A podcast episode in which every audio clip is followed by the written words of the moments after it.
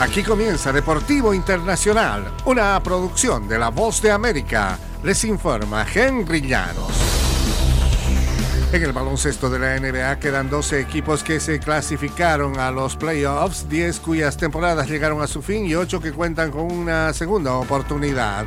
El torneo de repesca arranca hoy martes con Miami como local ante Atlanta y Minnesota de visita a los Lakers de Los Ángeles.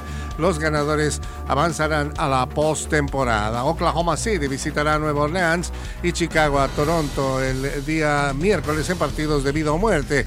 El perdedor se irá a casa y el ganador se cruzará con los derrotados de los partidos de hoy martes en otro cruce de vida o muerte. Hay que aceptar esta nueva experiencia, dijo el entrenador del Hit eh, de Miami, Eric Spoelstra. Para los veteranos de nuestro vestuario, cada uno tiene experiencia sobrada en la NBA y no hemos tenido esta oportunidad, dijo.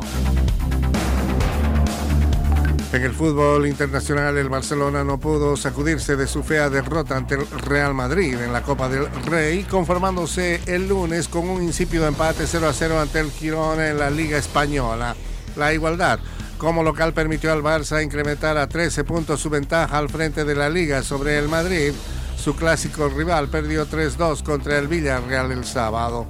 Los azulgranas sucumbieron 4-0 ante el Madrid en el Camp Nou la semana pasada para despedirse en las semifinales de la competencia de Copa del Rey. No perdía ante el Madrid en casa por un margen de cuatro goles desde 1963.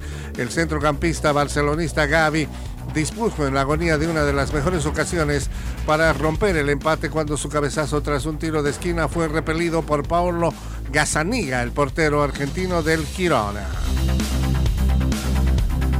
Y el presidente del Comité Olímpico de Japón ha reconocido que Sapporo podría aplazar su candidatura a organizar los Juegos Olímpicos de Invierno en el 2034 y no en el 2030.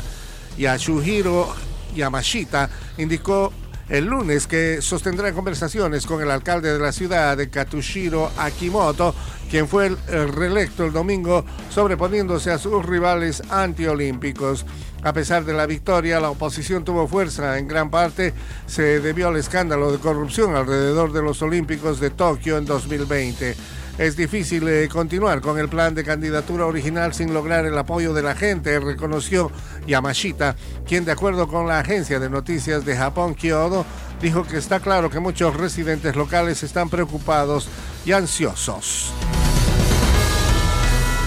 Y hasta aquí Deportivo Internacional, una producción de La Voz de América.